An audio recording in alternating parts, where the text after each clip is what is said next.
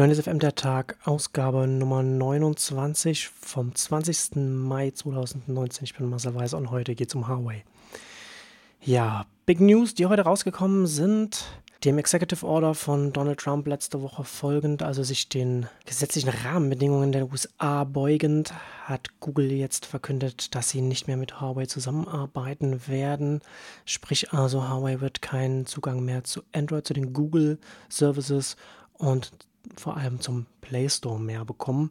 Das sind äh, massive News, die extreme Auswirkungen haben werden auf den mobilen Sektor, je nachdem natürlich, wie lange das bestehen bleibt. Gerade bei dem politischen System in den USA aktuell, sagen wir mal, das ist ein, bisschen volatil, würde ich jetzt mal sagen. Also weiß man nicht, wie sich das die nächsten Stunden, Tage, Minuten, Sekunden, Wochen, Monate entwickeln wird und, und so weiter und so fort. Aber im Hier und Jetzt. Kurz ein bisschen was zu den Zahlen. Huawei und äh, die Tochterfirma Horner ist auch betroffen. Die Details, warum und so weiter, ist gar nicht so interessant.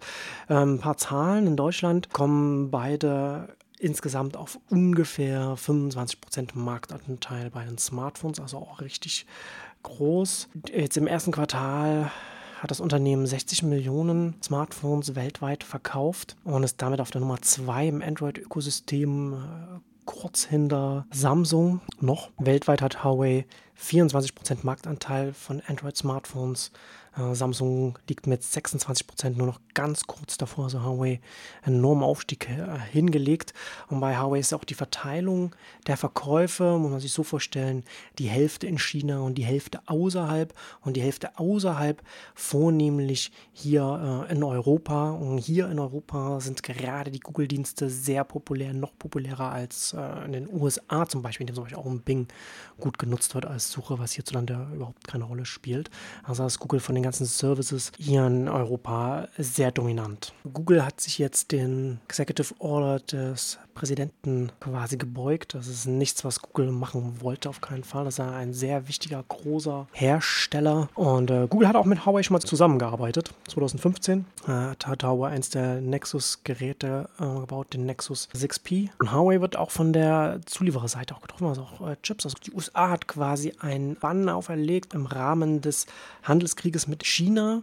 Das heißt, äh, dass kein Unternehmen mehr mit, mit Huawei im Speziellen zusammenarbeiten darf. Äh, wir sprechen hier auch davon zum Beispiel, dass unter anderem auch Chip-Hersteller wie Intel, Qualcomm, Xilinx und Broadcom nicht mehr an Huawei ausliefern werden. Hier in Deutschland äh, trifft es nach ersten Informationen verschiedener Zeitungen, unter anderem auch Infineon, die nicht mehr an Huawei ausliefern werden.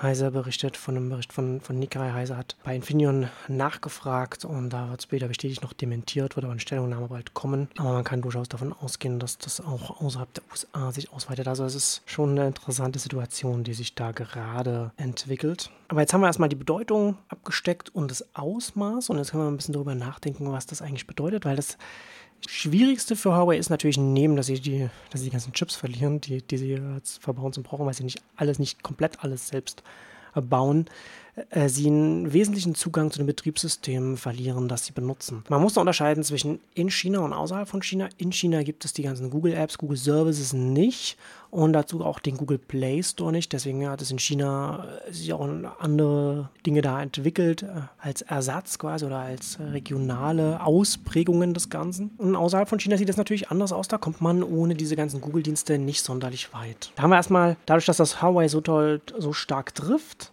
haben wir hier erstmal so zwei Erkenntnisse, die wir da quasi nochmal sehen, was jetzt nicht neu ist, aber was jetzt hier nochmal in den Vordergrund kommt.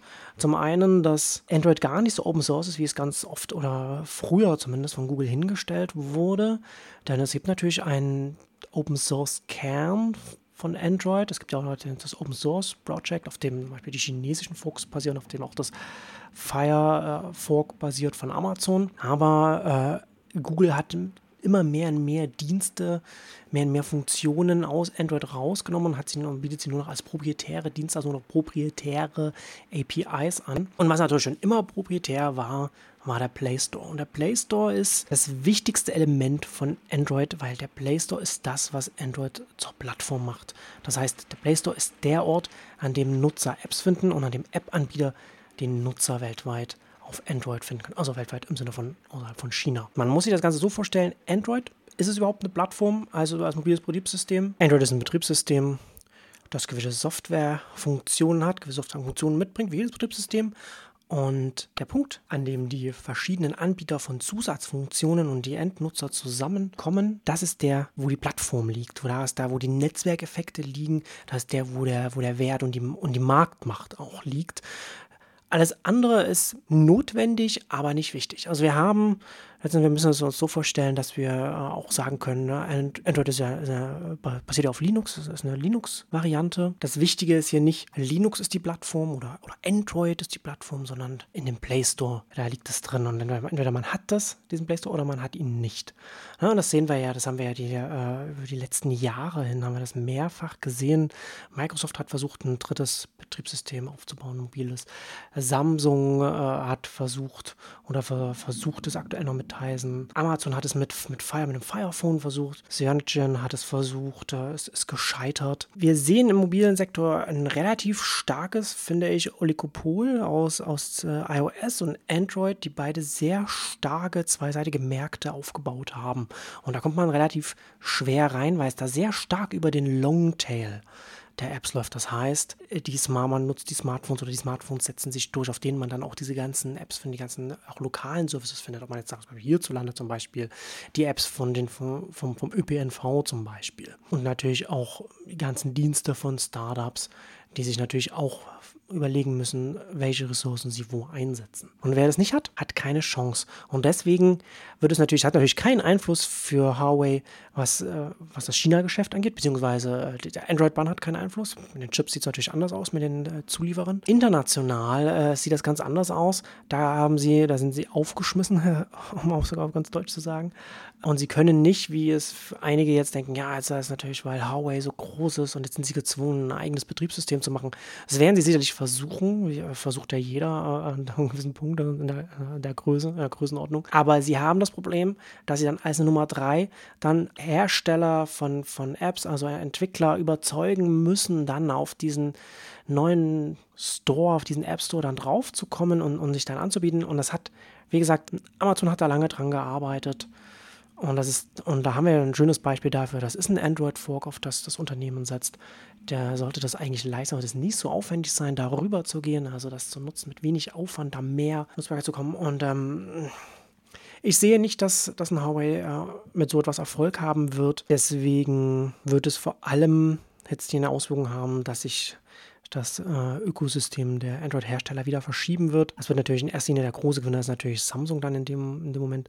Ein großer Verlierer hierbei kann äh, indirekt natürlich dann äh, durch China dann Apple sein, die natürlich dann als ein großes US-Unternehmen jetzt auch angegriffen werden können, nicht nur was die Herstellung angeht, weil sie ja in China ihre iPhones herstellen, sondern auch weil China ein sehr, sehr wichtiger Absatzmarkt ist.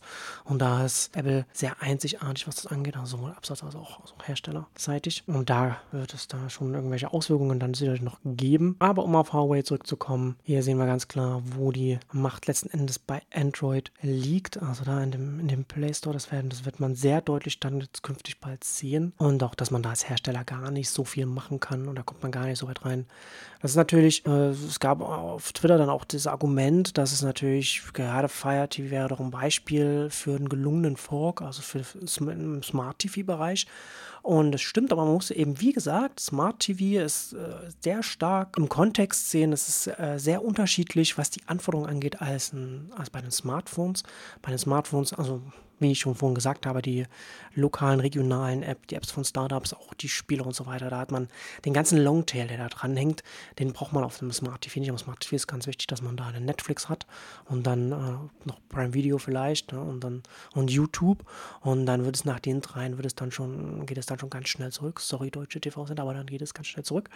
Und das ist das Entscheidende. Und deswegen funktioniert das auch im Fire TV oder im Tablet-Kontext, weil das dann quasi nur portable Fernseher sind. Aber bei den Smartphones kommt man ohne den Longtail der Apps nicht weiter und deswegen sind Android und iOS relativ sicher im Sattel und da wird auch ein Huawei, das dann gezwungen ist, dann in der Richtung etwas zu machen, nicht vorankommen. Und damit kommen wir zum Ende für heute. Bis Mittwoch.